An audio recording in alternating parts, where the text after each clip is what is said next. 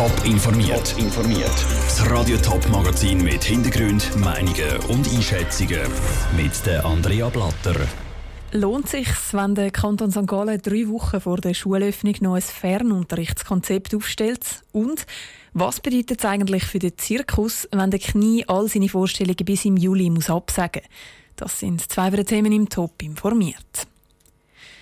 Der Kanton St. Gallen stellt ein einheitliches Konzept für den Fernunterricht auf bei. Und das gerade mal drei Wochen bevor die Schulen sowieso wieder aufgehen. Das Konzept das legt zum Beispiel fest, wie viele Stunden auf welchen Schulstufen unterrichtet wird oder dass es während dem Fernunterrichten keine Noten gibt. Wie sinnvoll die Regeln so kurz vor der Wiedereröffnung noch sind, der Niki Stettler hat es nachgefragt. Der 11. Mai ist ein Tag, wo viele Schüler und auch Lehrer darauf planen. Dann sollen nämlich die Volksschulen wieder aufgehen. Bis dorthin geht es noch knapp drei Wochen und in diesen drei Wochen soll der Fernunterricht im Kanton St. Gallen jetzt doch noch vereinheitlicht werden. Der St. Galler Bildungsdirektor Stefan Köliker meint, es mache durchaus Sinn, diesen Schritt jetzt noch zu machen.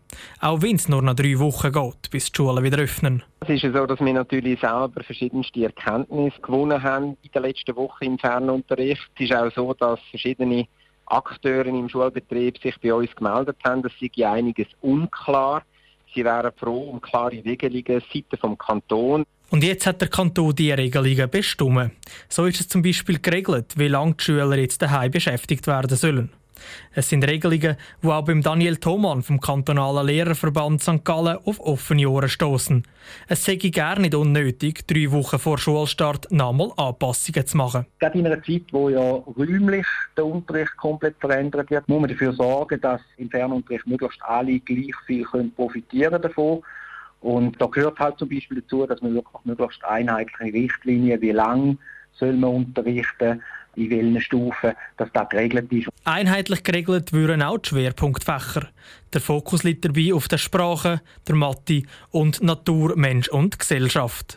In den letzten drei Wochen vom Homeschooling will der Kanton St. Gallen den Stoff nicht nur noch vertiefen, sondern den Schülern auch noch einmal Neues beibringen. Wenn Sie jetzt zurückschauen, wie lange das da schon stattgefunden hat und wie lange das jetzt gleich nochmal stattfindet, sind nochmal drei Wochen insgesamt, dann nachher ist das natürlich eine recht lange Zeit. Es ist auch etwas, wo man einfach muss sagen, dass sicher auch die Schülerinnen und Schüler Interesse daran haben, nicht immer nur Sachen zu machen, wo sie schon können. Trotz der neuen Regelungen können die Lehrer selber entscheiden, wie sie in den letzten drei Wochen die Fächer abdecken wollen. Niki Stettler hat berichtet. Während die obligatorischen Schulen am 11. Mai wieder aufgehen, müssen sich zum Beispiel Berufs- oder Sprachschulen noch bis mindestens am 8. Juni gedulden. Schutzmasken beschäftigen die Schweiz seit Wochen. Seit Anfang der Coronavirus-Pandemie gibt es unterschiedliche Meinungen dazu, ob die etwas nützen oder nicht. Auch wird immer wieder kritisiert, dass der Bund zu wenig Schutzmasken an Lager hat. Darum fordert jetzt die SVP, dass eine parlamentarische Untersuchungskommission eingesetzt werden soll. Die soll der ganzen Sache auf den Grund gehen. Bei den anderen Parteien kommt diese Forderung gar nicht gut an. Ruth Schminzi. Bundesamt für Gesundheit BAG und auch der Gesundheitsminister Alain Berset haben in der Schutzmaskenfrage komplett versagt. Das, weil unter anderem nicht die Menge Schutzmasken in sind, wie das der Pandemieplan vorschreibt. Das hat der Thomas Aschi in einem Interview gegenüber dem Onlineportal now.ch gesagt. Darum müsste das Parlament das jetzt untersuchen. Eine parlamentarische Untersuchungskommission PUC nur für diese Frage sei aber der falsche Ansatz, sagt Andrea Gmür, Fraktionspräsidentin der CVP. Es gäbe noch mehr offene Fragen. Einerseits Schutzmaterial wie Masken, wie allenfalls Plastikhändchen, andererseits ist die Frage der Medikamente, der Impfstoff. Wie sind wir da in der Vergangenheit ausgerüstet gewesen? Wie sieht das künftig aus? Das sind wirklich diverse Fragen, die man aber seriös muss anschauen und nicht einfach jetzt Hüst und Hart mit einem Puck. Die Fragen müssen im ganzen Parlament diskutiert werden auch keine Chance hat die Parlamentarische Untersuchungskommission bei der GLP. Trotzdem muss alles dann genau analysiert werden, sagt Fraktionspräsidentin Tiana Angelina Moser. Selbstverständlich wird man, wenn die Krise mal vorbei ist, müssen Lehren ziehen für die Zukunft, Lehren ziehen aus dieser Krise, schauen, dass man gut vorbereitet ist auf eine allfällige zukünftige Krise, die könnte auf die Schweiz zukommen und jetzt einen Puck fordern, erachte ich als absolut nicht angemessen in diesem Zeitpunkt. Noch deutlichere Worte zur Forderung Forderung von einer PUC von der SVP findet Roger Nordmann, Fraktionspräsident von der SP. Es gab sicher Sachen, die nicht so gut funktioniert haben in der Vorbereitung, aber andere Sachen, die sehr gut funktioniert haben. So eine Art polizeiliche Untersuchung macht weniger Sinn, aber es ist, glaube ich, der verzweifelte Versuch von Kollege Eschi, daraus politisches Kapital zu schlagen. Finde ich eher peinlich, muss ich sagen. Alle drei Fraktionspräsidenten sind dann auch der Meinung, dass die Forderung von der SVP im Parlament kaum eine Chance wird haben. Das, weil sie in der Geschichte der Schweiz bis jetzt erst viermal so eine parlamentarische Untersuchungskommission gegeben hat. Der Ruth Schminzi hat berichtet. Die SVP die ist generell nicht zufrieden mit der Arbeit vom Bundesrat. Im Massnahmenkatalog hat sie am Nachmittag zum Beispiel gefordert, dass Restaurants oder Museen schneller wieder aufgehen sollen. Konzerte, Festivals, Filmpremiere. Das Coronavirus macht vielen Anlässen eben einen Strich durch die Rechnung. Unter anderem auch am Zirkus Knie. Der hat alle Vorstellungen bis Anfang Juli müssen absagen.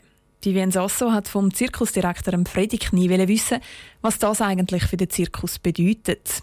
Das ist noch nie vorgekommen, das ist klar. Das ist äh, ein weltweites Problem, das sicher die anderen Länder auch noch nie hatten. Und es betrifft alle. Es betrifft natürlich auch uns sehr. Es ist eine, eine schwierige Situation. Das heißt, die nächsten paar Wochen wird das Zirkuszelt jetzt einmal nicht aufgestellt. Trainieren die Artisten trotzdem? Also kommt man zusammen zum Proben? Oder wie kann man sich das vorstellen? Machen die Schlangenmenschen Homeoffice? Äh, ja, mehr oder weniger, ja. Also, jeder trainiert für sich selber, also draussen oder im, äh, haben so Fitnessgeräte, sie tun sich einfach fit halten. Äh, eigentlich die Nummern richtig trainieren können sie nicht, weil das Zelt ist ja abgebaut. Ja, aber das, das, das ist nicht das größte Problem. Das größte Problem ist natürlich der finanzielle Ausfall, den sie haben. Ein Teil von diesen Vorstellungen, die jetzt vorerst ins Wasser fallen, sind die auf dem 6 Platz Zürich. Die sollten aber nachgeholt werden, oder? Ja, wenn wir die Erlaubnis bekommen, dass wir spielen können, dann tun wir natürlich viele Städte nachholen. Aber es sind natürlich auch solche, die wegfallen. Weil wir können nicht eine achtmonatige Tournee auf fünf Monate oder vier Monate abkürzen, das geht nicht. Aber Zürich ist ganz sicher dabei und Rapperswil wird dann, wenn es möglich ist, am Schluss der Tournee gespielt. Sie sagen, wenn es möglich ist, das wird sich zeigen. Wenn Sie jetzt an die Zeit nach der Krise denken, wenn es wieder möglich ist, freuen Sie sich darum umso mehr auf die Vorstellungen. Ja, das ist klar, das ist wie eine Erlösung aus einem Gefängnis, kann man fast sagen. Aber äh, ja, klar freuen wir uns, wir warten nur darauf, dass wir auch den Leuten wieder Freude bringen und dass wir mal ein bisschen den Alltag vergessen und wieder mal ein bisschen träumen und doch etwas unternehmen. Der Zirkusdirektor Freddy Knie im Gespräch mit der Vivienne Sasso. Wie gross das Loch in der Kasse vom Zirkus Knie wird, das kann der Zirkusdirektor im Moment noch nicht genau abschätzen. Er ist sich aber sicher, der Zirkus Knie der wird die Corona-Krise überleben. Top informiert, auch als Podcast. Mehr Informationen gibt es auf toponline.ch.